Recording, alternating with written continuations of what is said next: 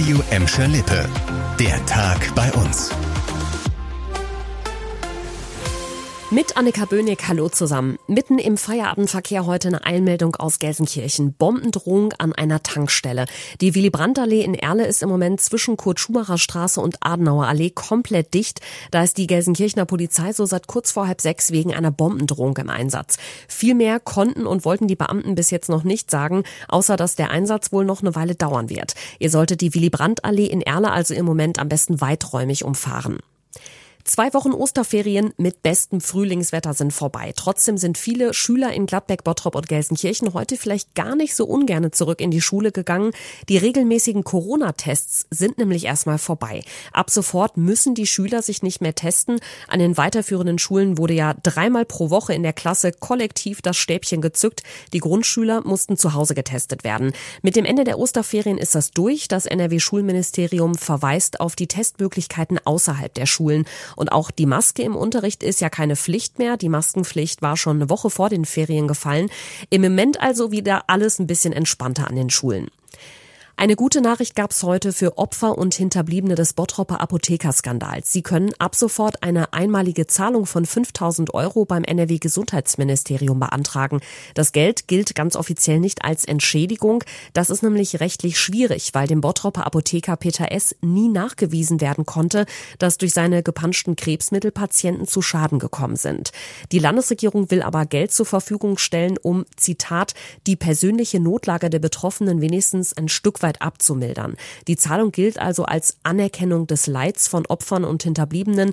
Dafür hat das Land insgesamt 10 Millionen Euro im Haushalt eingeplant. Opfervertreter hatten sich seit dem Apothekerskandal ja jahrelang dafür eingesetzt, dass die Betroffenen entschädigt werden.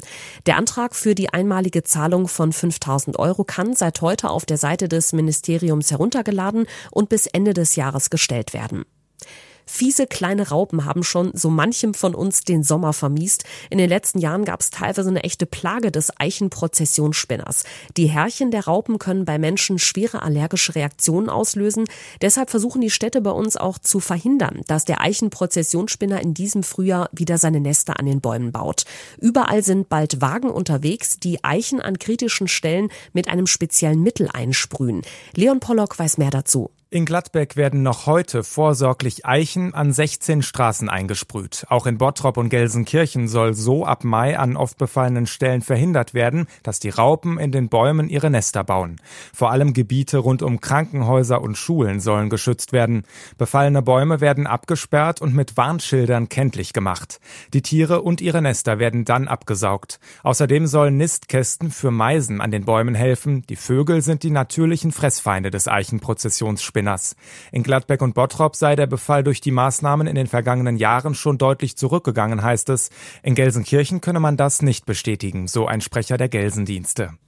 Und der Pechvogel des Tages war ein ausgebüchstes Pony, das sich heute am frühen Morgen auf die B224 bei Gladbeck verirrt hat. Das freilaufende Pferd war auf einmal auf der Bundesstraße unterwegs und hat damit natürlich nicht nur sich selbst, sondern auch die Autofahrer in Gefahr gebracht.